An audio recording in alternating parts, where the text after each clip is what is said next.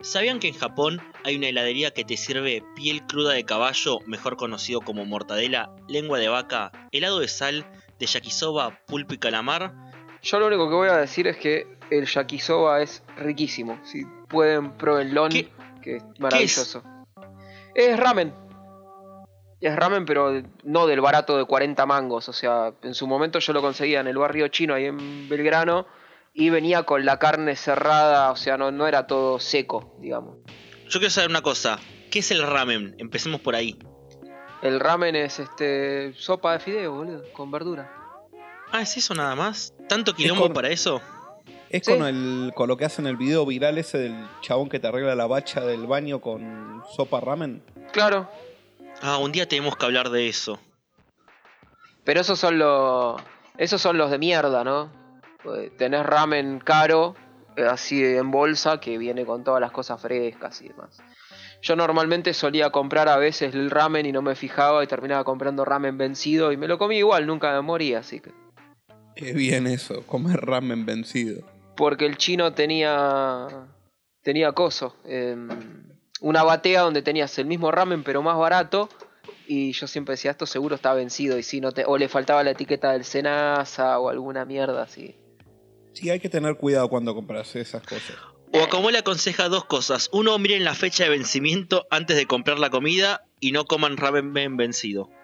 Sí, igual viste que el Senasa te, te lanza una vez por semana esos avisos en boletín oficial diciendo no compres esa cosa que ya compraste porque te da, no sé, fiebre amarilla. Y, te- y ya lo comiste, sonaste. Todas las semanas. Che, se deben querer morir los Marvelitas con que Batman tiene el primer, la primera estrella en el Paseo de la Fama. Están todos llorando con tiene que ser Tony Stark. Ah, Ah, yo, no lo vi. no, yo leí gente que estaba con. Tiene que ser Superman y ahí banco un poco más. Sí, ponele. Sí, es el primer superhéroe per se, o sea, como lo conocemos, el arquetipo. Batman es otro tipo de superhéroe. Igual Yo creo en que en esta- popularidad le gana a Batman. Para mí están cabeza a cabeza. Igual en esta estoy con Tom King que dijo, para mí deberíamos premiar eh, a gente real y lo arrobó a Neil Adams, para dar un ejemplo. Para mí Tom King debería empezar a escribir cosas lindas y no mierda. Ay, Dios. Sí, yo opino más o menos lo mismo. Igual leí poco de Tom King. No me parece malo que pongan un personaje ficticio en...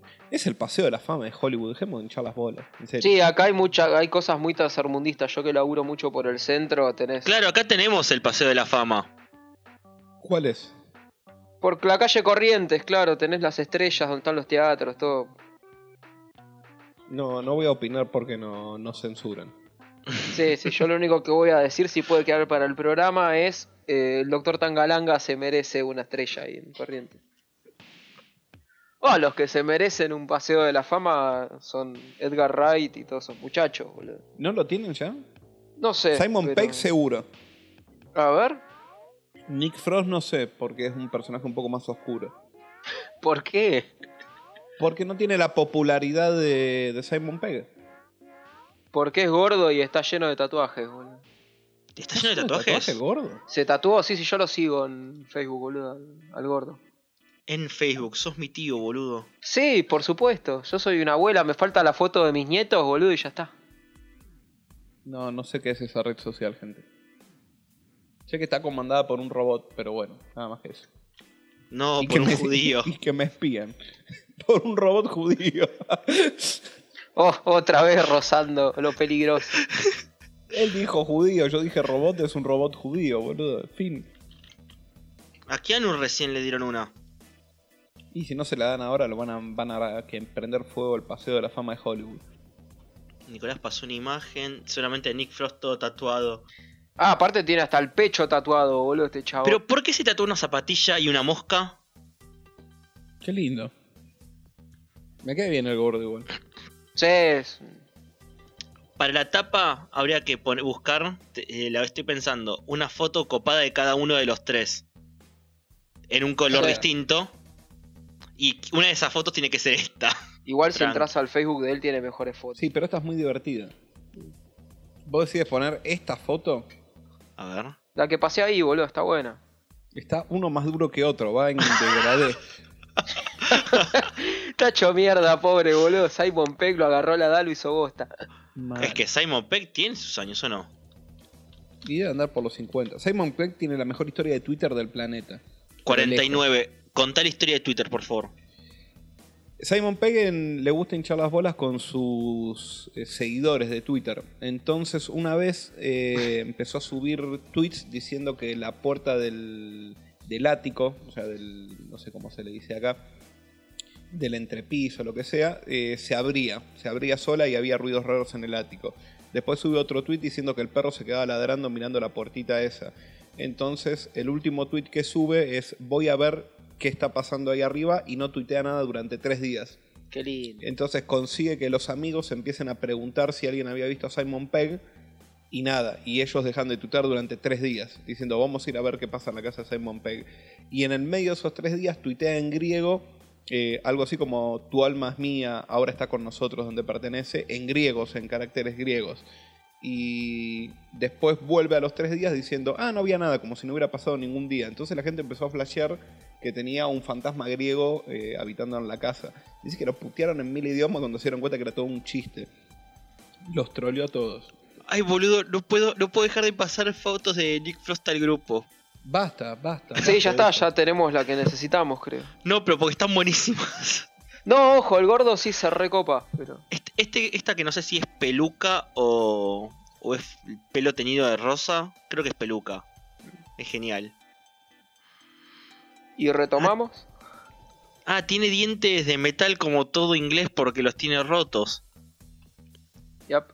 Para Nick Frost actuó en Tomb Raider, la última, la fui a ver al cine y no lo reconocí. En la, en la remake. Sí, un crédito está. De, ah, ya me acuerdo. Es una escena de dos segundos, ya me acordé. No vi la última Tomb Raider y es una de las cosas que menos me interesan actualmente. No lo hagas. No, no lo iba a hacer tampoco. Para mí Tomb Raider es el personaje pixelado ese de un jueguito que no jugué. O Sí, a mí me Jolie. pasa lo mismo, boludo. Es. El, el que decís vos es un juego muy difícil. Lo intenté jugar hace poco, 23 horas tardé en ganarlo. No, yo ni me gasto, boludo. ¿Tuviste 23 horas libres para jugar ese juego? Eh, no de corrido, sino que fueron todos los días un rato. Y además 23 horas que me marca Steam. Lo cual significa que pudo haber. No, sí, fue- fueron 23 horas reales. Si Steam me lo marca es así. ¡Ah! The Witcher 3. No, lo voy a hacer. Basta. El único jueguito que quería jugar no lo pude instalar en la computadora, soy un fracasado. Pará, Mati, ¿querés escuchar esto que es mejor? A ver. Eh, el Tomb Raider 1 en realidad no fueron 23, fueron 20. El Tomb ah, Raider eso lo 2, sé mejor. Sí, sí, el Tomb Raider 2, 22 horas. El 3, 21. El 4, 24. El 5, O sea, 6 horas. Gastaste un día de tu vida en pasar un jueguito, básicamente. Me encanta que tendrá que ver esto con el helado de caballo, ¿no? Sí, y, y con todo el eje del programa, pero bueno. Bueno, ¿cómo retomamos? Para los que nos están escuchando y, y escuchan todos estos desvaríos, tenemos una temática. Lo que Sí. pasa es que no podemos evitar ramificar. Irnos al carajo. Básicamente tenemos la, la doctrina Tolkien de escribir. Tolkien decía que él cuando escribe no describe el bosque, sino que describe cada hoja del árbol para crear la sensación del bosque. Nosotros somos así, nos vamos por las ramas básicamente, que era la analogía que quería hacer. La temática hoy va a ser la Corneto Trilogy, para decirla de manera criolla, que está compuesta por qué películas? Shaun of the Dead. Hot Fuzz. y The World's End.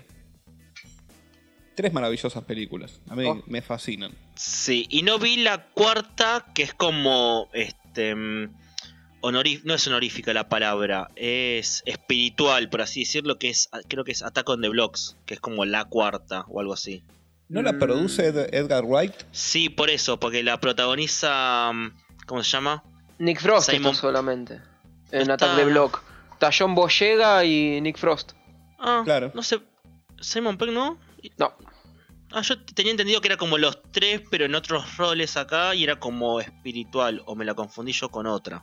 No, No, puede lo- que te hayas confundido con otra. Yo estoy haciendo memoria porque sí sé que hay una que es así como. de- La Aparte la espiritual. estética del- de la película, la edición, o sea, tiene cosas bastante om- tomadas de la trilogía de Corneto de, de Edgar Wright. Yo sí la vi, me encantó, me encantó la película. Es buena. Muy, muy linda. Es divertida. Para mí John Boyega tendría que hablar con acento inglés toda su vida. Pero el- cuando estaba haciendo el, eh, las pruebas de cámara para The Force Awakens, él usó el, el- el acento inglés y le dijeron que quedaba raro. Porque en el espacio no hay ingleses. Pero Carrie Fisher no habla con acento. No. No, para no es Carrie Fisher. ¿Quién era? Hay un inglés. Carrie Fisher es, es más yankee No, sí, boludo, que la sí, sí. de la Libertad. Sí, ya, ya sé. Carrie Fisher tienen que agradecer, boludo, que nunca grabó Scabio, boludo, también. Para mí grabó Scabio toda la trilogía original. Oh. Estaban repasados de falopa, boludo. Posta. En la 4 no sé, en la 5 y en la 6 yo creo que sí. En la 4, George Lucas decía que no los podía controlar a Harrison Ford, Mark Hamill y, y Carrie Fisher. Estaban tan pasados de rosca, le gustaba tanto la joda que era incontrolable y George Lucas no podía controlar nada. Creo que es en episodio 5 que Harrison Ford y Carrie Fisher, una noche antes de filmar no sé qué escena, se fueron a la casa de los Monty Pythons a una joda. Ah, Y fueron, y fueron pasados a filmar eh, una escena. De hermoso. ahí, de ahí sale la foto de Leia, de Chewbacca tocándole una teta a Leia. Ja.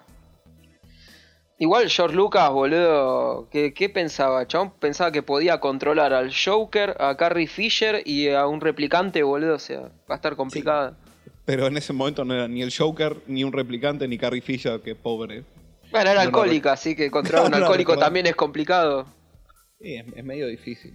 De hecho, Mark Hamill no se pega el palo entre el episodio 4 y el 5 y, y queda Y lo con la cara medio torcida. Sí, y en la película lo justifican con que lo atacó un guampa. Al principio. Un guampudo. Ahora, ¿no, no se llama guampa? no, no sé. Sé que es el bicho ese de las nieves grandote, pero... Es un guampa, sí, ahí está. Qué linda escena toda esa, boludo. Sí, nosotros película. tenemos la de la versión extendida donde lo muestran, porque la original no aparecía. Y me gusta más la original a mí. como hace poco las volví a ver, estas que retocaron digital y es como que dale. Eh, yo miro la versión desespecializada, que es una versión hecha por los fans, donde simplemente agarraron la original y la hicieron en HD. Igual hay cosas de las versiones extendidas que no están mal. Eh, la escena del Wampa este que decís vos, para mí le suma un montón, porque se está peleando con algo de repente, y no contra un brazo que cae de golpe. Eh, buen punto. Igual poco. nos volvimos a ir y esto no es la Corneto Flavor Trilogy. Es otra trilogy. Sí, no tan buena Son- como la Cornetto Trilogy, pero bueno. Son tres trilogies. Yo par- hay una que no está terminada, yo hasta que no la vea en el cine para mí no existe. Faltan seis meses. Me puedo morir y para mí se murió. La trilogía quedó en duología. No te vas si a no morir. soy ateo. Yo si no veo, no creo que existe. Hasta que no esté, yo no creo en eso. Buen punto. Me manejo, soy coherente con, con mis pensamientos. Eh, para mí la trilogía es la trilogía original. Eh, ¿Qué querés que te diga? Es la que dio inicio a todo. O sea, después si hay spin-offs, si hay expansiones, si, si no nos vamos por, por las ramas y tenés películas animadas, series de televisión, cómics, novelas, que ahora son leyendas, ¿no? No es parte del canon de, de Star Wars, pero para mí la trilogía es la original. Y lo fue durante 19 años, porque la última fue en el 80, ¿no? El regreso del Jedi. Sí. Bueno, del 80 al 99 tenés casi dos décadas. Eh, sí, esa fue la trilogía original. La demás sigue, expande el universo, todo bien. Y son tres, con lo cual eh, empíricamente es una trilogía, pero, pero para mí son, son esas. No implica que no me gustan las otras, pero, pero sí. Lo cual nos Y de- nuevo a la trilogía de... Claro, y ahí está. Corneto. Y de la Corneto, ¿cuál es la que más te gusta? A mí en particular la que más me gusta es Hot Fuzz. Me parece la más eh, la más armadita de todas, de las tres. Nico, Yo, para mí es un conjunto, son las tres juntas, no te puedo elegir una. Eh, Gonza. Yo tengo un tema. Cada año que las miro, cambia mi ranking. Durante un tiempo fue The World's End mi favorita. Últimamente estaba haciendo Shaun of the Dead. Hasta que este año en el verano las volví a ver y pasó a ser Hot Fuzz mi favorita. Pasa que O sea, Hot Fuzz tiene una vuelta de tuerca que es fantástica, tiene escenas que son. Se van al carajo. Sí, sí, eso es lo que me la terminó de vender la última vez que la vi. Por ejemplo, además, creo que yo voy creciendo, voy ganando ciertos conocimientos y, las, y entiendo otros chistes. Por ejemplo, el chiste donde los, los ingleses hablan tan cerrado que no se les entiende cuando hablan. Las primeras veces que la vi no lo entendía porque no tenía ese conocimiento de los ingleses. Por ejemplo. Es que la, este, la trilogía está armada por tres tipos que son tres nerds, básicamente. O sea, les fascina la cultura popular, son muy conocedores de lo que es el cine, el cine pop y también el cine inglés. porque los tres son ingleses. Y no hay nada más inglés que la trilogía del corneto. O sea, es los Monty Python, los Beatles y la trilogía del corneto a nivel inglesiada, por decirlo de alguna manera. Acá está el. Acá encontré ahora. Que viene a cuento el tema que hablábamos recién de la cuarta La- película de la trilogía, Paul. Ah, era Paul. Paul es maravillosa, con Seth Green haci- no, Seth Rogen haciendo la voz del, del alien fumón. Tampoco la vi. Igual entiendo por qué es la cuarta, pero viene antes de World's End, me parece. Porque The World's End es la, que, es la que más tardó en hacer porque se metió en otros proyectos. Sí, igual No esta creo que no la dirige Edgar Wright. No la Déjame dirige. ver. No, no, no, no la dirige Edgar Wright. Ya les digo. No, no, acá estoy. La, la dirige Greg Motola y la protagoniza Simon Pegg y Nick Frost. Por eso creo que se la. Y la escriben ellos dos. Creo que por eso se la considera como espiritualmente la 4. Igual ya tenemos Sí. dos 4 porque metimos Attack on the Blocks. Es, en realidad es anterior a The World's End, es del 2011. Porque en el medio de Hot Fuzz y de World's End se fue a hacer, para mí, la maravillosa Scott Pilgrim. Sí, muy linda película. Y en el medio vos tenés también que Simon Pegg se mete a hacer Star Trek y la saga de Misión Imposible. No, ya Dos. eso- a eso no llegué. Yo No, bueno, llegué. pero está ocupado con eso. Sí, pochoclo de domingo para mí, no, no más que eso. Yo- no me molestan las de Star Trek. De hecho, Simon Pegg coescribe la tercera, la Star Trek Beyond, que me parece buenísima. Ah, mi, mi viejo es el Treki de la familia. Las vio y le encanta y todo eso. pero- Yo no soy Trek y no vi un episodio de ninguna de las 500.000 series que hay. No, no me podría importar menos. Yo lo intenté. Llegué- y vi creo que 11 capítulos de la, de la serie original y me quedé en el capítulo donde este, a la nave le- se le sube un, eh, un colonizador de la época española con tres viejas que todos la tripulación la miran como minas jóvenes que están buenísimas. Y fue tipo, no, basta. Y me fui a hacer No, otra no, cosa. no. Ahí tengo- se acuñó el término come vieja. Yo tengo los recuerdos de, pero no del, del viejo, pues no lo llegué a ver, pero mi viejo miraba mucho la que está Char Javier, boludo. Eh, La nueva sí, generación. Sí, nueva generación. Qué bodrio, boludo. Siempre estaban charlando sentados ahí en la nave, boludo. Qué Sí, igual bodrio. depende. el- lo- los fanáticos de Star Trek, yo no sé cuál es el Trek y el Trekker porque sé que hay una. Nos van a venir a cagar a piedrazo. No, no. boludo. Hay Mal. uno de los, los- Creo que es el Treki. Uy, Dios, me van a prender. Si nos van a prender fuego, vámonos de acá. Pero Ah, creo que no Treki es el del boludo. original y Trekier es el de la nueva generación. Pero vámonos de acá porque es peor que meterse con la política argentina, eso. Bueno, vos sabés que William Shatner hizo un chiste en Saturday Night Live donde estaba haciendo. El sketch era que él estaba en una especie de Comic Con y le hacían preguntas todo el tiempo de Star Trek y tira la frase: consíganse una vida. Y al tipo lo banearon de todos los eventos de, de Star Trek, lo cagaron a puteadas en la época previa a internet, lo querían asesinar. El tipo tuvo que salir a pedir disculpas por eso. Le mando a- un saludo a mis amigos Trekiers o Trekkies que hacen remeras rojas todos los lunes. A mí me parece maravilloso. Yo insisto, el, el fanático a mí no me jode, pero, pero el fundamentalismo sí. A mí me hincha las pelotas que no se pueda criticar. Yo vi las películas de Star Trek, las originales. La 1 es un bodrio, hermano. A mí me encanta Star Wars y te puedo decir que la- las, las precuelas son espantosas. Mati, te puedo explicar por qué es un bodrio. Es un número impar. Al parecer todas las películas impares de Star Trek son malas y todas las pares son buenas. No sabría justificarlo porque no las vi, pero eso es como una teoría. No sé si la yo- conocías. No la conocía, pero te la puedo rebatir en este preciso instante. La nueva trilogía de Star Trek, la 1 es buena, la 2 es bastante mala porque quisieron hacer una remake de La ira de Khan y le salió como el culo con Benedict Cumberbatch. Y la tercera es muy buena, Beyond. Porque, verdad la, que- porque, bueno, y te lo. Sin saber nada. Lo, estoy, esto es un hablando sin saber de Star Trek. Sí, sí, hablemos sin saber a pleno, boludo. Mal. Este, porque en las nuevas películas es otra línea temporal. Cambiaron la línea temporal, entonces para mí se invirtieron los roles. Hay que dejar de robar con las líneas temporales por lo menos tres años, boludo. Me tienen los huevos al plato con los viajes en el tiempo, en serio, basta. Basta de usarlo como excusa. Aparte, para, para, para, para, otra línea temporal y aparece el, el Spock original. Claro, es eso. Cuando viajan el tiempo se cambian y se cruzan las líneas temporales. ¿No entendiste eso? Yo entendía que él era del futuro y que en ningún momento la línea del tiempo converge, No. porque de hecho, en la tercera creo que es, el, a Spock joven le dicen, ahora sabes cuándo te vas a morir. Dice, eso no cambia las cosas, o sea, no vas a hacer algo distinto como para cambiar eso. Y dice, no, ni en pedo. No, no, Sí, y no. se fuma un cigarrillo, boludo. Y se prende un, un, Un atado entero, boludo. Un atado entero de cigarro. Es no, ilógico. Rania. En las nueva- la nueva trilogía es una nueva línea de tiempo que altera la anterior. Por eso está el Spock viejo. El Spock viejo en realidad viene de la, línea- de la otra línea temporal. Eso hasta yo lo sé. Creo Yo que una es, que una es la línea de tiempo Calvin y la otra no sé cómo se llama. Celsius. Ya que usa Oh. la- las medias métricas de, de temperatura del universo, listo. Celsius es la otra.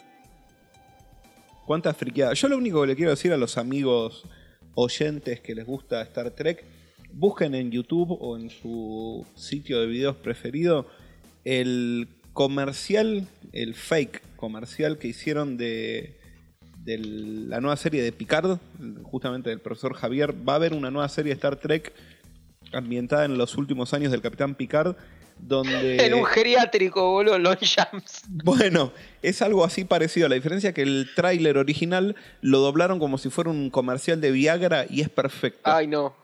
Es un comercial de Viagra. Es Hermoso. maravilloso, maravilloso. Por favor, búsquenlo, googleenlo o podemos dejar un link abajo después para, Sí. para Sí, sí. eso. Podemos dejar el link. Y por lo que estoy leyendo, la línea de tiempo Kelvin es la línea de tiempo actual. Es la de la nueva, de la nueva trilogía. Ahora volviendo al tema líneas de tiempo y demás, porque esto de ir y venir está muy bueno. A ver. Yo no me acuerdo, creo que. O sea, la trilogía del Corneto Trilogy no pasa todo en el mismo universo. No No, que yo no. sepa. No, no, no. No, la, es, una, es una trilogía. En cine vos tenés distintos tipos de trilogías. Tenés una que, que establece una continuidad en la historia donde los personajes son recurrentes. O tenés este tipo de trilogías. Que el donde único son- que. Lo único que tienen, creo, es el helado, ¿puede ser? El, el helado en realidad empieza como un chiste. Eh, Edgar, Edgar Wright siempre tuvo la idea de hacer una trilogía temática, o sea, de él, homenajear al cine de género que más le gusta. En la premiere de Shaun of the Dead, la primera, como había salido un, un helado corneto, que es una marca en Inglaterra, les dieron un montón de helado gratis, solamente por la publicidad involuntaria. Y como quisieron tener helado gratis para la premiere de Hot Fuzz, le metieron el helado azul en, el, en la segunda. En el primero es el rojo, en el segundo es el azul, en el tercero es la verde. Entonces, para conseguir helado gratis de corneto, metieron esa y ya quedó. Pero no consiguieron un puto helado gratis. Y a su vez, es un homenaje también a una trilogía que hizo un, un cineasta de Polonia, creo que es, que era la trilogía azul, blanco y rojo, que son una trilogía francesa. Eh, las dos primeras son están habladas en francés, la tercera creo que está hablada en... eh, se me fue el idioma de Polonia, la puta que Polaco. En polaco. Claro, yo tengo borrado el polaco de la cabeza por razones eh, de gustos musicales. Y, y sale también un poco como un homenaje a eso, pero la idea era hacer una trilogía donde los actores sean recurrentes, no así los personajes. Porque de hecho, si vos ves Hot Fuzz, eh, no podría seguir nunca la línea de personajes de Shaun of the Dead por spoiler del, del final de la primera. Todos sabemos cómo termina Nick Frost. Sí, sí. Sí. Entonces Con no, no un- puede ser nunca. Con un chiste de pedos representando la amistad de una manera hermosa. Sí, hermoso.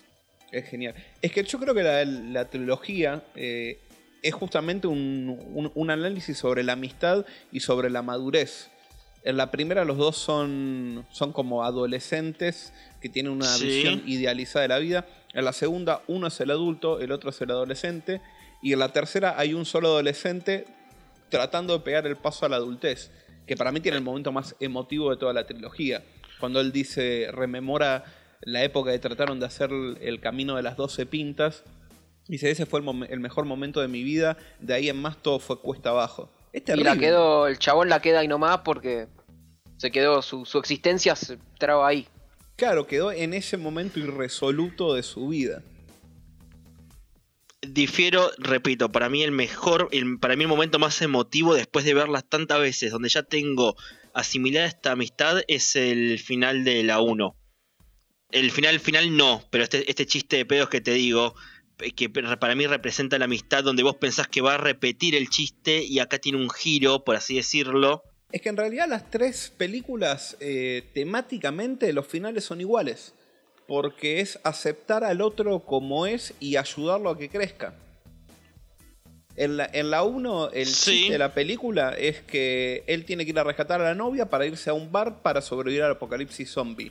Él no puede superar esa relación. Es el bar donde la mina le dijo, deja de ir siempre. El chiste es que el lugar donde tiene que, tiene que soltar de alguna manera para crecer, porque es el bar donde se junta con los amigos, es el bar que lo va a salvar. Sí, O es no donde él cree que lo van a salvar. Winchester. Winchester. Bien ahí. Que tiene la mejor escena de pelea de zombie con una canción de Queen en el medio. Con Sí. Don't Stop Sí. Me Now. Es maravilloso. Todos hablamos de lo maravilloso que es la banda de sonido de Guardianes de la, de la Galaxia y de lo bien que musicaliza el señor James Gunn. Edgar Wright lo hizo ocho años antes. Sí. Sí. Y además, eh, bueno, Edgar Wright después va a usar la música de- una manera para mí muy inteligente, que es en Baby Driver. Y ya se veía esos indicios en Ant-Man, que si bien no la pudo dirigir porque se fue por diferencias creativas, el guion es de él. Y hay una escena eh, casi al final donde vos ves esos indicios de qué va a hacer con la música. Que la música tiene que salir de un lugar. Que es cuando están peleando en un maletín, eh, Ant-Man con Yellow Jacket, le pegan a un iPod y la música sale del iPod, no sale de la nada misma. Que es en lo que está basado Baby Driver. La música sale de un lado. Si el Yo- pibe tiene los, los dos auriculares, la música se escucha más fuerte a que si tiene uno, por ejemplo. Sí, el, el uso de la música, yo eso por ahí quedó del, del guion de, de Ant-Man. Se debate mucho cuánto quedó el guion original. Ahí. Porque el director, que no me acuerdo, no, no- no me acuerdo si es Peyton Reed o ese es el de Doctor Strange. Ahora el voleo no lo, no lo voy a sacar. Sí, creo que es Peyton Reed, el, el director de Ant-Man. Eh, sí, sí, es Peyton Reed.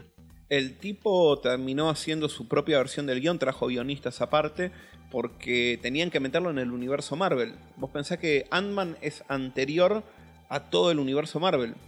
Se hizo después de, de- Se quería hacer después de Iron Man, pero todavía no estaba establecido el MCU.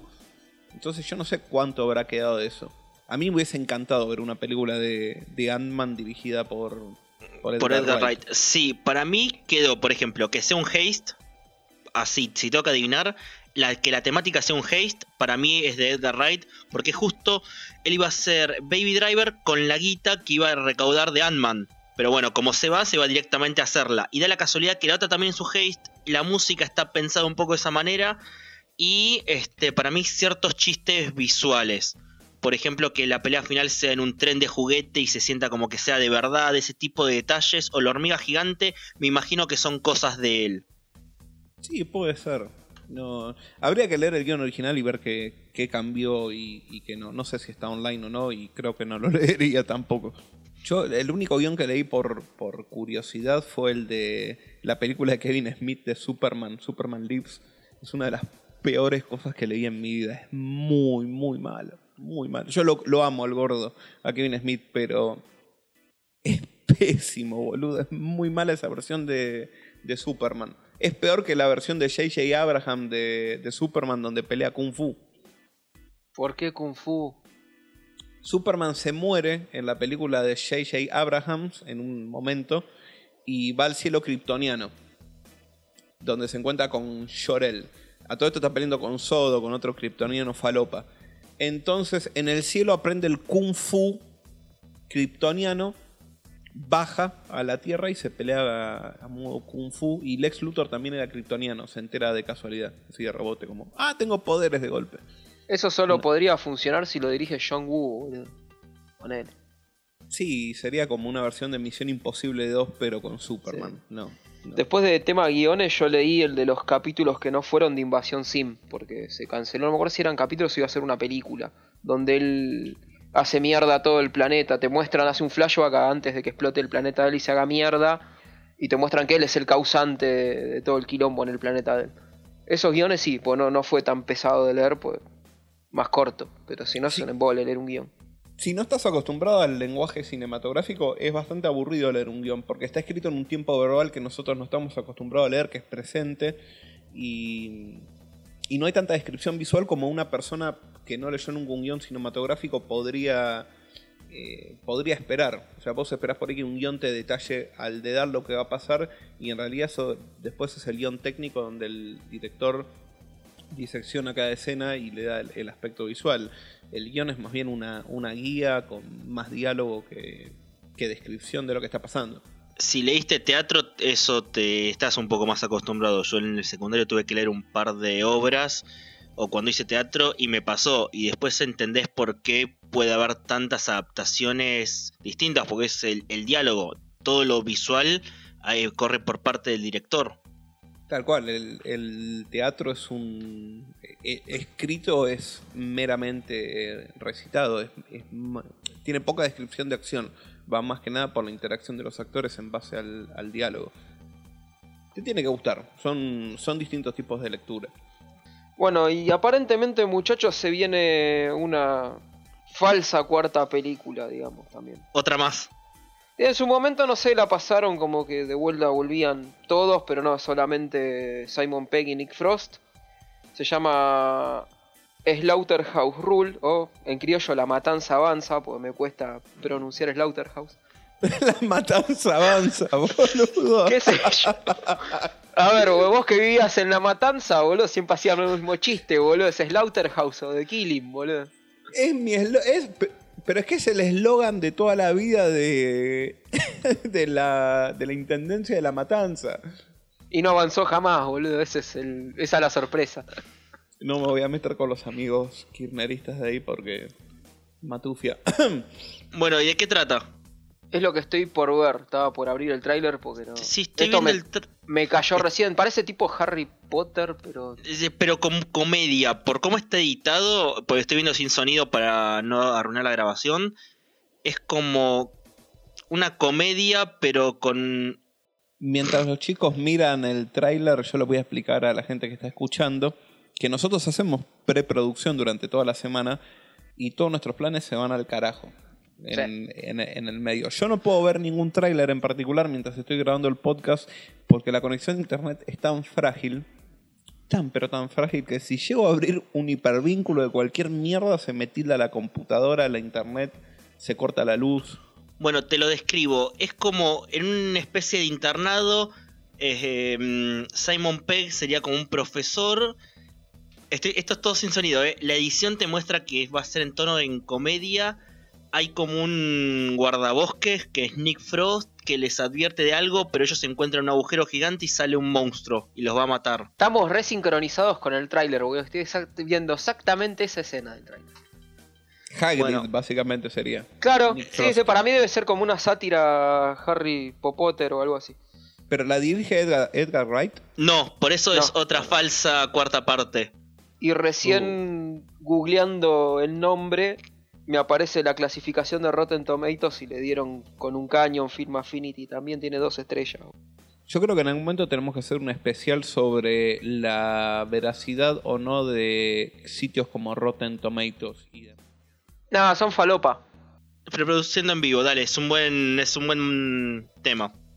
El, el ejemplo más paradigmático que hay de esto es la, me- la película que está considerada como la mejor película de la historia del cine, que varía obviamente porque también a, a gustos, pero que uno no puede decir que es mala.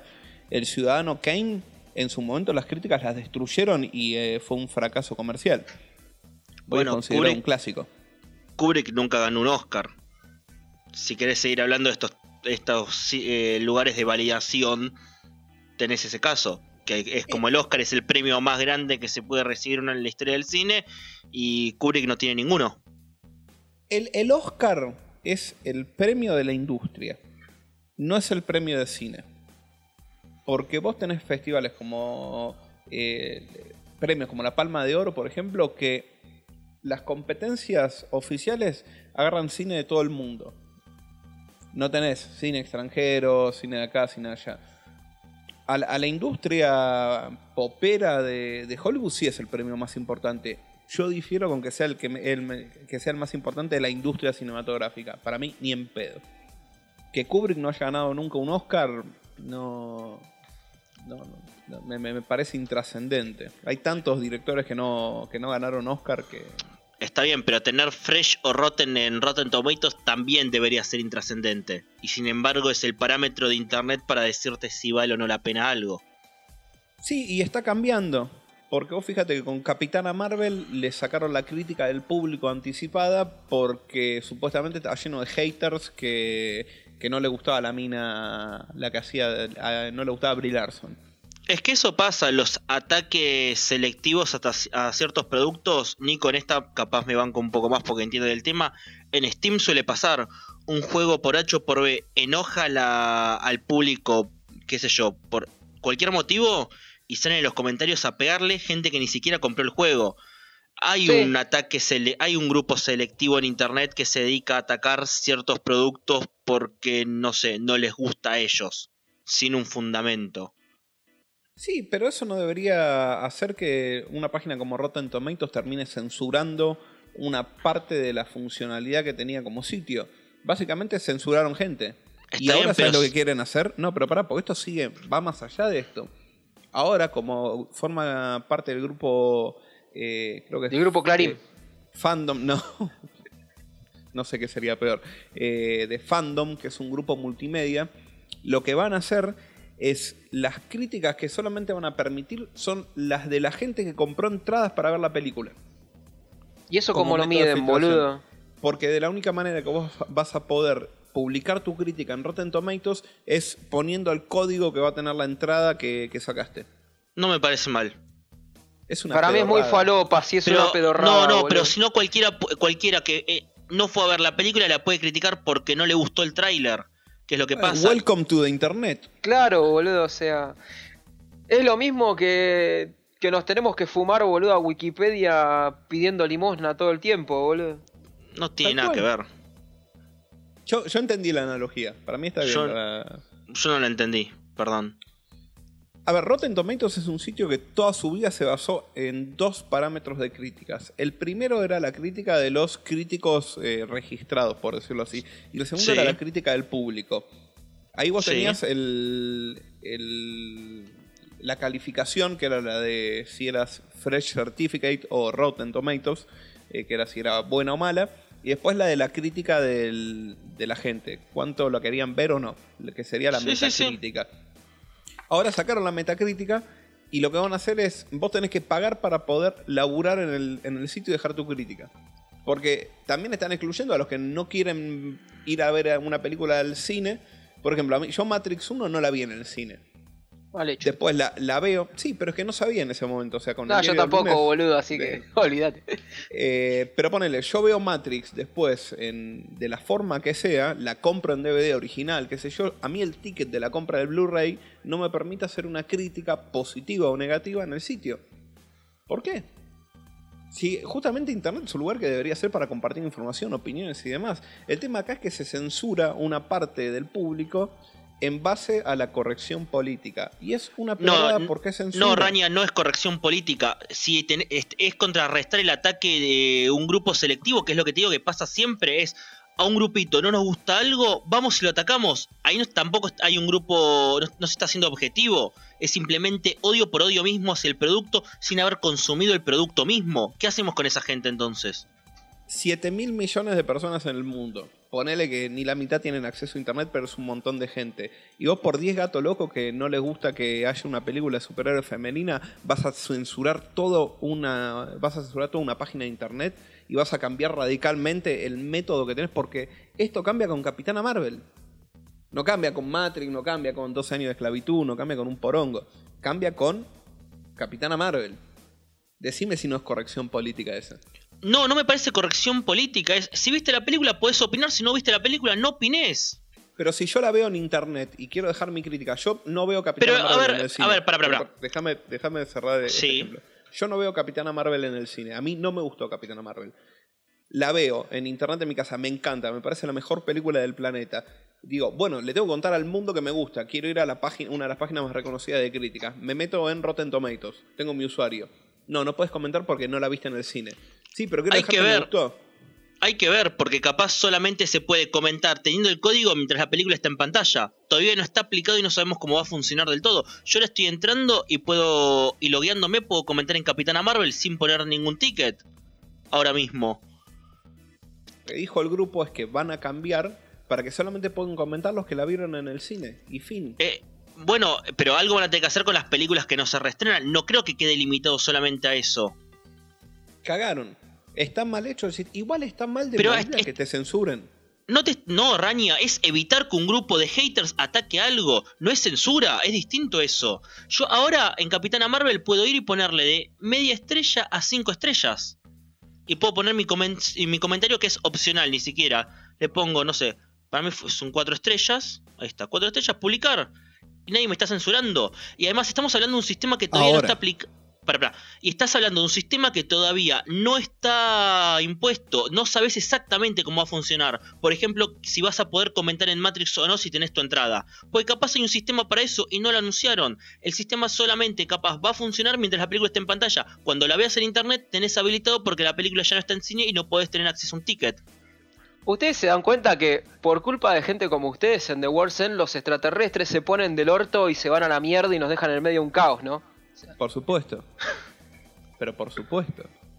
Esto, esto es lo, lo que hablaba del fandom tóxico, no me acuerdo quién era, pero era un director así medio eh, de culto barra... No, eh, Jordan Peele, que va a hacer la remake de Candyman y dijo que va en, en la remake barra secuela de Candyman va a tocar el tema del fandom tóxico. Dice que el fandom arruinó la experiencia de la cultura popular. El, el fanático... ¿Por qué te cree que le dicen a los fanáticos religiosos fanáticos religiosos? Cortan cabezas, chabón. El fanático no entiende de razón. Eh, para más información juega al Far Cry 5. Que es contra una secta que aísla todo Montana. Está bastante bueno. O lee Batman de culto. O en cualquier momento con Nicolás vamos a terminar haciendo un podcast de gamers y lo vamos a echar a Rania sutilmente. No, porque lo podemos introducir al mundo gamer. Es un Yo camino puedo de ida, ser la boludo. contraparte. Tranquilamente. Puedo ser el Claro. abuelo que mira cómo, cómo juegan ustedes. Con la Atari 2600. Te presto un Atari 2600, tengo una en casa. Ay, me muero, boludo. Yo siempre que No quise tener un family. ¿No sabías la historia? Un día ordenando mi habitación, dije, le voy a ordenar toda, de pies a cabeza. Encontré un Atari. Qué bueno, boludo. Sí, porque en mi habitación tengo como una especie, tengo toda una pared donde tienen los armarios metidos para adentro en la pared. O sea, la pared es un armario en sí. Y está dividido y, la parte de arriba, de la casi tocando el techo, hay como una especie de subarmario que es para depósito. Agarré la escalera y ordené eso, que nunca lo había ordenado porque no me no, no había nada mío. Y encontré un Atari en su caja original con el Space Invaders, como cinco tipos de controles distintos y juegos como Foda Daley, que no sé qué es, pero bueno, algún día me enteraré. Y la Atari limpita porque estaba envuelta en film. Bueno, para recapitulando, estamos hablando de Rotten Tomatoes. Que- corneto. No, de- Claro que yo justo metí el bocadillo ese porque me hicieron acordar al final de. Ah, porque de- dijiste que en Rotten Tomatoes la- le habían pegado a La Matanza Avanza. ¿Por qué empezamos a hablar de la matanza avanza, boludo? Mirá cómo Porque terminamos. es la cuarta falsa película de la Cornetto Flavor Sí, Trilogy. sí, tiene, tiene un coso, boludo. Tiene un. Bueno, se me en- descontroló el gato a la mierda, boludo, y se fue. En Rotten Tomatoes tenés eh, Shaun of the Dead 92%, Hot Fuzz tiene 91% de aprobación y The World's End 89%. O sea que va en Eh, decaída. Totalmente Eh, injustificado.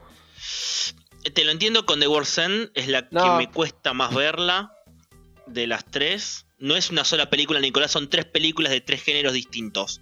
No es una sola película. Yo Este, le, le tengo mucho cariño de World sorry. A mí me parece brillante The World's End. Aparte, es la más adulta de las tres, a mi gusto. Es divertidísima, boludo. A mí sí, las tres son divertísimas. Estamos discutiendo cuál es básicamente el me- eh, si el chocolate o el dulce de leche es mejor. Acá. No, el tema que eh, en mi caso particular me toca el tema de, de poner más caviar con mis amigos y las, me hace acordar mucho a las pelotudeces que hacía de más pendejo. Y nada, me, me toca ese nervio. O de sábado a la noche. Claro. Este, Más pero. pendejo, cara dura. ¿Qué te iba a decir? Eh, a mí lo que me pasa, habi- habiendo tenido las tres como favoritas en algún momento, The World's End es la para mí más floja en todo lo que es la construcción. También tenés la introducción y después para mí en un punto hasta que entras con el tema de los alienígenas es como la más lenta. Hasta en la edición me parece que es la menos frenética. Eh, ¿Te parece la más lenta? Porque a diferencia de las otras dos es una película coral. No se basa en un dúo de personas. Tenés una multiplicidad de personajes con los cuales primero tenés que incorporar la personalidad de cada uno, tenés que escribirlos de tal manera que el pasado de los tipos sea relevante en el presente y no gire en torno a una sola persona. Y eso te lleva a que la película sea un poco más lenta de lo que es. Pero así es, eh, teniendo esto en cuenta, es la más complicada de escribir. O sea, el guion es el más complejo porque arma una película coral a diferencia de las otras que era un dúo. Sí, sí, eso lo entiendo. El tema es que nunca termino de encariñarme tanto con el grupo de amigos como sí con los dúos que son de Nick Frost y eh, Simon Pegg en las otras dos películas, por ejemplo. A mí lo que me pasa es lo que decía Mati, que está, está muy bien construido, porque está perfecto como te muestran el pasado de cada uno y cómo hacen que vos sientas empatía por todos. Porque te va mostrando todos cómo fue la vida de cada uno. Y está, está magistralmente armada para mí la película. Aparte en la tercera, en la tercera tenés al personaje de Bilbo Bolsón, de Martin Freeman, que Sí. es detestable el tipo, que es raro porque en la, en la trilogía, en las dos anteriores, los dos personajes principales son totalmente queribles. Y acá vos tenés una serie de personajes principales que son un poco más ambiguos. Entre No me ellos, el parece Martin detestable. Que sería el, el que tuvo éxito y se llenó de guita y es el empresario con el telefonito inalámbrico en la cabeza No, todo el no me tiempo. parece detestable, perdón. Es súper detestable, boludo. Lo vive partiendo Simon Peck, me está jodiendo. Sí, comparándolo, sabiendo el grupo. Pero porque me parece que de entrada entiende lo que es Simon Pegg en realidad y dónde quedó atrapado. Es Sí, el, pero- que, es el que menos cae de los cuatro. Si bien los tres cayeron en la, la trampa, es el que menos cayó, el que menos terminó de comprar. Va más por la reunión de grupo que por Simon Pegg, que sería el caso de los otros dos. Pero está bardeando un tipo que tiene depresión crónica y alcoholismo. Bueno, pero eso no se sabe. Es, ¿Cómo que no, te lo dice el tipo? En, en la escena que te digo que para mí es la más emotiva de la trilogía, donde el tipo llorando le dice, vos no entendés, yo nunca pude superar ese día. Ese día fue el mejor día de mi vida y de ahí en Sí. adelante todo fue cuesta abajo. Pero eso es al final de la película. Pero es un tipo depre- deprimido y de hecho por eso se juntan, porque el tipo está deprimido y quiere hacer el, el círculo de, la- de las 12 pintas. Es, es la base de la, de la película, básicamente. Sí. Y en el medio una, una invasión alienígena que es maravilloso. A mí lo que.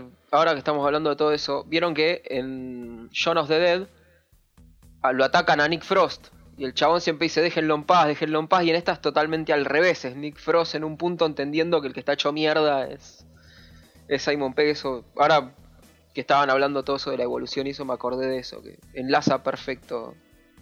Claro, por Lo- fin lo hace la trilogía más linda. Exacto, aparte, primero, la pelea en el baño es brillante. Sí, es brillante, boludo. Es hermosa. Sí. Que es algo que me sorprende de, de Edgar Wright, lo bien que dirige acción. Es muy difícil eh, dirigir acción con actores que no son eh, actores de, de acción. De hecho, en su momento cuando salió, eh, le mando un saludo a Pablo Párez, gran director de cine nacional, y Hernán Sáez, que dirigieron la trilogía de Plaga Zombie, que si Qué no la lindo. vieron, véanla, Sí. porque es anterior a Shaun of the Dead, y en su momento se, se decía en joda que se habían inspirado un poquitito en. so- sobre todo la plaga, plaga Zombie 1 y 2 Zona Mutante. Repito, vean la trilogía porque es hermosa y está gratis en YouTube encima, no, no tienen excusa. Pero Yo tengo la 3 original. Eh, Son, bueno, yo tengo la, la trilogía original, de hecho, Pablo Párez tuve el honor de que le, le haga el prólogo a, a mi único libro publicado en solitario. No voy a meter chivo al, al pedo, pero un genio.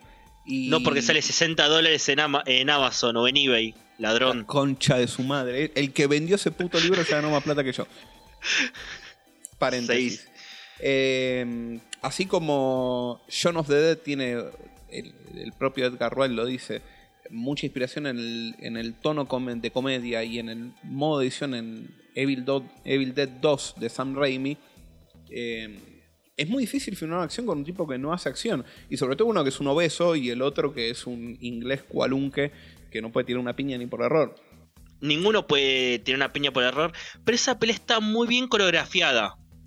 Y, te- das cuenta que no hay eh, no hay disciplina de, de pelea. Este, está, está torpe intencionalmente y queda muy bien. Si bien debe haber estado recontra practicado, esa torpeza está muy bien representada. Que a veces ser torpe es más difícil que ser hábil por un tema de fluidez. Pero en Hot Fuzz, el, el- el personaje de Simon Pegg, que creo que se llama Ángel de apellido, Sí, Angel, Angel. el, el tipo es un experto tirador, sabe algo de artes marciales porque es un policía profesional, el que es un bardo es el gordo. De hecho, tenés Sí. el chiste recurrente a las tres trilogías que me parece brillante, que es el de las cercas. Que en la en la 2, en la 1, Simon Pegg pegándosela contra todas las cercas que, que se le cruzan. el- Sí, en la 2 salta todas. Sí. Y en la 3 Y no me la- puedo acordar, me parece que también se la pega contra algo. No, en la 3 creo que es medio como torpe eh, al hacerlo. O, da, o salta una y se cae. No, se tropieza, ahí está. Se tropieza, se levanta y sigue. Es muy difícil coreografar, eh, acción. Y más.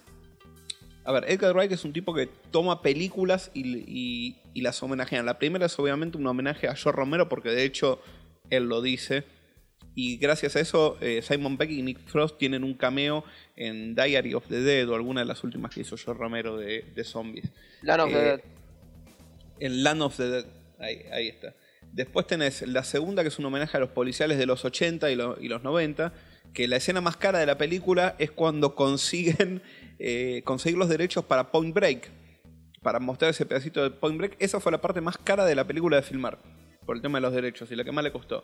Y la tercera es un homenaje a las películas de ciencia ficción e invasión alienígena, sobre todo en los años 50 y 60. Sí, como- sí, eh, la invasión de los body snatchers. Sí, de los usurpadores de cuerpos. Eh, ahí está. En, en Argentina. Ahí está, ahí me acordé. Eh, Bueno, en realidad estoy viendo en YouTube. En la primera, cuando salta, se cae la cerca. En la segunda, él salta todas las cercas perfecto. Y en la tercera, tiene que saltar un arbusto y se cae dentro del arbusto. Bien. Bu- buscan las escenas de la cerca en YouTube. son Vean las películas. ¿Qué, qué busquen en escena suelta, la puta madre? Asumim- asumimos que las están viendo porque medio que en el quilombo de lo que es intentar hablar de esto al estilo Tolkien, este, las estamos spoileando. No, No ningún spoiler. spoiler. Eh, igual para mí no son spoileables.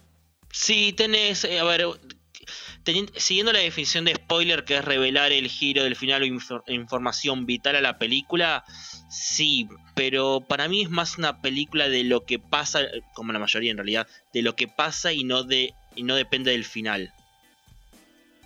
Son películas que están construidas en base a la situación y al diálogo. O sea, y, y al gag visual. Entonces, es más Sí. difícil spoilear una película como Hot Fuzz que spoilear Duro de Matar. Pero de las tres Hot Fuzz me parece que es la más spoileable. Ahí sí te digo, es un policial. No deja de ser un policial. Yo diría que más que un policial es una película de misterio. Con escenas de acción. Porque la, la base es una novela de Agatha Christie. Es como una novela de Agatha Christie. Sí, sí, sí. Pero revelar quién es el asesino en Hot Fuzz me parece que sería como el spoiler más grave de la trilogía. Y el Sí, único ahí que sí sí, tenés. es como. Eh, con el tema ese de spoiler, no spoiler, yo lo que suelo hacer con gente que no conoce la trilogía y demás, cuando le hago ver amigos o cosas así, cuando llegamos a The World's End, yo no les muestro ni el Blu-ray, ni les dejo ver fotos, ni, ni nada de la película, porque me encanta cómo se va a la mierda eh, cuando arranca todo el tema de los extraterrestres y es muy gracioso ver gente que no sabe nada y se encuentra con eso y después me terminan diciendo que es una película fantástica. Bueno, a mí me pasó que yo no vi nada. Acá, no sé si se estrenó en Argentina en cines. No, la primera película de Edgar Wright que se estrena en cine es Baby Driver. Ni siquiera este mm, Hot. Scott Pilgrim.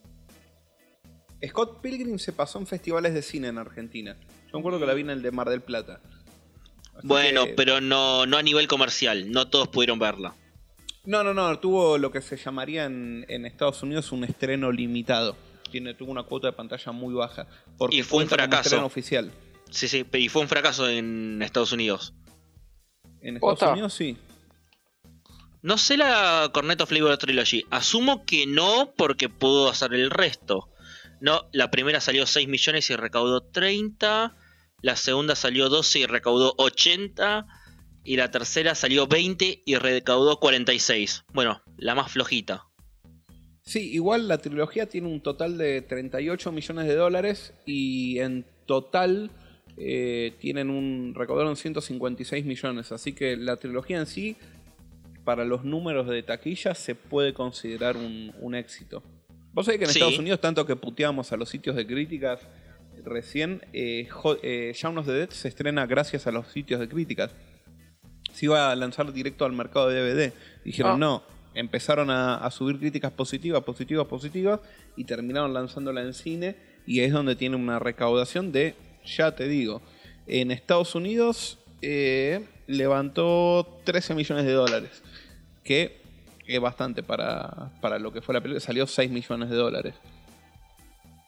No, Y, tiene un, un lindo numerito. Sí, y, y para hacer películas dentro de todo indies, si se quiere, este también. Salió lo mismo que The Room. 6 millones de Oh. dólares. No, pa- para que tengan una comparación, los que vieron The Room o vieron algún clip en su momento, esa poronga salió lo mismo que Shaun of the Dead. Sí, yo sé, Gonza, que te encanta The Room y que no te parece una poronga. Es, No, no, no. empíricamente que es una estoy- poronga. Sí, sí, estoy de acuerdo. Estoy intentando, igual que supongo Nico, intentar no empezar a citar la película o algo así. No, otro día le dedicaremos un programa de Nah, Room. Para mí nah, estaba no. lavando guita Tommy Wiseau, boludo, por eso. Para, para mí no vale la pena. Con todo lo que me gusta de Room, ya puedo recomendarte podcasts que lo han hecho y muy bien y ya está. Vayan a Ah. escucharlos a ellos. Sí, yo lo, yo lo puse como punto de comparación porque... Sí, y lo banco, lo banco. Para que El- entiendan cómo se ve de Room y cómo se ven estas películas y valieron lo mismo. El, el contraste es maravilloso. Es hermoso. Vos decís, Igual- Ahí es... Vos sabés que hay una trampa, porque en teoría en The Room, Tommy Wiseau compró las cámaras. Y nadie compra cámaras para filmar. Entonces está, es- están invertidos de, de manera muy distinta la guita. Mira, si el presupuesto de una película no se considera en base a en qué gastás la guita vos o no, sino en el total de lo que gastaste para hacer un producto. Me Sí, huevo si Tommy Wiseau se lo gastó en puta y después filmó con una cámara de celular. Salió lo mismo que hacer Shaun of the Dead y el resultado es inversamente proporcional. El, el amanecer de los muertos. sí, uy, se me fue de la cabeza la primera de Romero. Péguenme un tiro en la cabeza. Night of the Living Dead. Night of the Living Dead salió menos de un palo verde. Eh, Bueno, pero un palo este, en los 60 Menos de un palo, salió 400 mil dólares, creo, algo así. 400 o 600 mil dólares. A ver, Lo a ver, te- memoria. Eh, presupuesto 114 mil. Ah, nada que ver, boludo. Era como la estaba inflando mal. Claro, sí, todavía menos. Pero Pasa bueno. que es interesante el tema de Romero con Night of the Living Dead porque el chabón era un proyecto para la facultad originalmente. No iba a ser una película y todo el chiste. E inventó un género. Y le regaló a la gente que hacía de extras remeras que decían yo era un zombie en la noche de los muertos vivos. Lo que debe valer una remerita de esas hoy en día. les, pensando les pagaba lo un mismo. dólar creo por día de filmación o algo así. Es más Eh, de lo que está. recibí yo por ciertas películas independientes argentinas de género.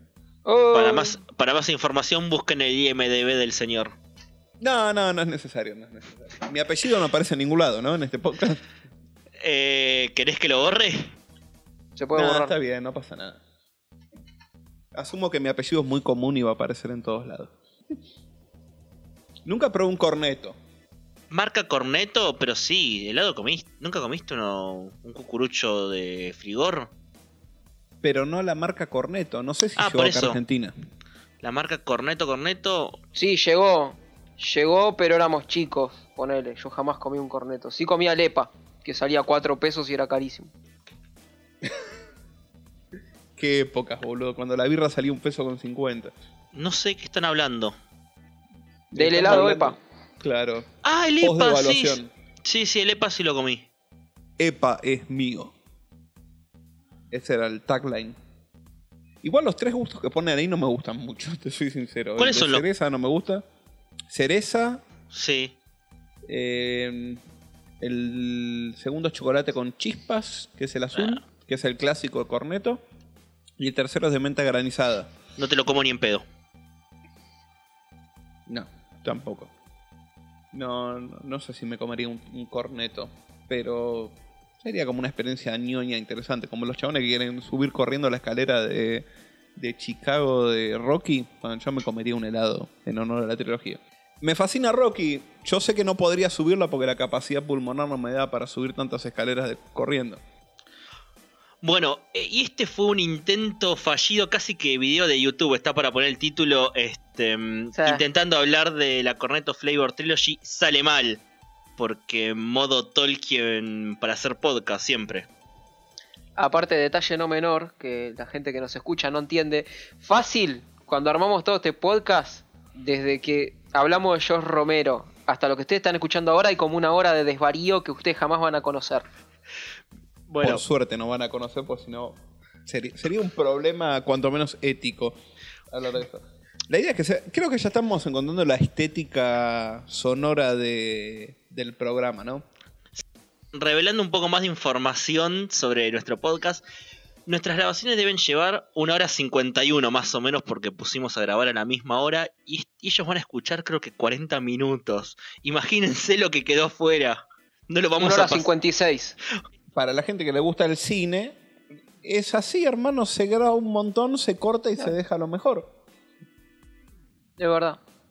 No, no hay mucha ciencia. Esto es como la cebolla de verdeo. Tiene tremendo tallo larguísimo y vos haces un- una porción nomás chiquitita. Es lo que, lo que hay que usar. Ah, yo uso el tallo también. El tallo se usa hasta cierto, pu- se usa hasta cierto punto el, el tallo. No, Yo sí, prefiero sí. no usarlo. Yo en particular es muy amargo para mi gusto. Pero sos hincha de San Lorenzo, boludo. Tendrías que estar acostumbrado a la amargura. Oh, Lo hablando lamento, me, di- me dieron pie, perdón. Y ahora nos convertimos en un podcast culinario gamer. Claro. Y de fútbol. Culinario gamer futbolero. Es como, no tiene sentido. ¿Cómo va Argentina? De coger ni hablar. Eh, 1 a 0 gana contra la poderosa Qatar. Bueno, Quizás ya que- estamos afuera cuando ustedes escuchen esto, así que. Claro. O ya habremos ganado la Copa América, no sabemos. bueno, No dudo. para ir cerrando y para dejar ver a Rañi el partido en paz, eh, No, me recomendas- jode en absoluto. recomendaciones de la semana. Eh, ¿La tienen o empiezo yo? Empezó. Sí, Bueno, vos. voy a empezar por un cómic que no terminó a la salida de este podcast. Supongo que está por terminar o por salir el último número. Son cinco nada más. eh, la Spider-Man Life Story de Chip Zdarsky, que lo que hace es contarte la vida de Peter Parker a través de las décadas, pero mientras envejece. Empieza en los años 60 con una edad, en los 70 tiene otra y cada vez va envejeciendo y en cada década, que cada issue se trata de una década, lo que hacen es un resumen de la de las sagas más épicas que haya vivido durante esa temporada. Tenés el resumen de la saga del clon, el mejor resumen que podés tener, la última cacería de Kraven, este, todo. Está las drogas de, de Harry Osborn incluidas. Hay spoilers y no al mismo tiempo porque hay ciertas cosas que por darle una continuidad y un hilo y envejecimiento se tuvieron que modificar. Lo que hacen con el envejecimiento de Tía May es dolorosísimo. Creo que todos los números tienen un momento doloroso porque tenés el traspaso de Gwen a, Mary Jane de forma más natural si se quiere. Hay un par de saltos temporales para poder cumplir. Y es un gran resumen de todo lo que vivió Peter Parker desde sus inicios hasta los años 2000, que es donde va a terminar cerrando toda la época. El número 4 es de los 90. busque la tapa variante porque se burla de lo que son los 90 básicamente, que es una tapa arachnofoil, extra large y todo lo que quieras. Y es maravilloso. No entiendo por qué no estamos hablando de este cómic todos los días. Porque Spider-Man es una mierda. Eso, eso te lo censuro. Dale. Tu recomendación. No te lo voy a permitir. Usted no sabe cómo se llama. Bueno, yo como recomendación esta semana, después de tenerla bajada meses y meses y no mirarla, vi la remake de Suspiria, me encantó. Es un producto aparte que toma de, de Suspiria, solo toma el nombre y que hay una escuela con brujas. Nada. El resto se va para otro lado y me pareció fantástica. Y después no, cómics nada, porque no estoy leyendo una mierda. Eh, y videojuegos para, para su tranquilidad, terminé el Witcher. Lo terminé. Posta. Sí, sí, sí, sí, sí. ¿Abandonaste ese prostíbulo virtual de una buena vez? Sí, por suerte dejé la droga, boludo. Pero arranqué con el Metro Exodus, que hasta donde jugué está bastante bueno. La verdad que un golazo. Y si pueden, vean la película Terror Vision, es lo único que voy a decir. Bien. Eh, mi recomendación de la semana es un cómic, dos cómics viejitos. Eh, ah, no sé qué tan viejitos. El primero es el Día del Juicio, que es cuando Hal Jordan se convierte en el espectro. Yo que no conozco un carajo del espectro, me encantó, divertidísima. No entendí nada hasta el último número, pero vale la pena el viaje. Y el segundo, que es un poquitito más actual, es el, el Caballero Oscuro Encantado de Enrico Marini, que tenés las ediciones carísimas que sacó ese en su momento, o podés comprarla que está sacando Omnipress en kioscos de diarios y revistas. Para el que no leyó jamás Batman, es un punto de partida interesantísimo. Obviamente no tiene continuidad con un carajo. Tenés un Joker medio metrosexual, pero la historia es muy, muy interesante. Y a nivel cine, la verdad que esta semana no vi un pito. Al final es un podcast que hablamos de cine y terminamos recomendando historieta, boludo. Pero guacamole, guacamole, el guacamole se compone de un montón de ingredientes, así que no tiene Eh. por qué ser una sola cosa. Bueno, eh, antes de irnos, quiero. Me hiciste acordar de algo, Mati.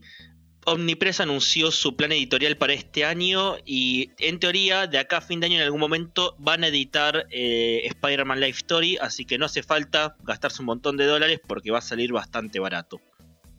Bien, y van a editar Swamp Thing, que a diferencia de, de la serie sí va a tener continuidad y lo van a terminar. Hermoso. Sí, en teoría. Como los culearon a los que les gustó. Ay, Dios. No la empecé a ver todavía. Yo ni me voy a calentar. A No no ser que me garanticen una segunda temporada en Netflix o en Hulu o en la puta que los parió, no pienso verlo. Pero me parece que no, est- no estás entendiendo el sentido de una serie. Vos podés ver una temporada que empieza y termina y ya está.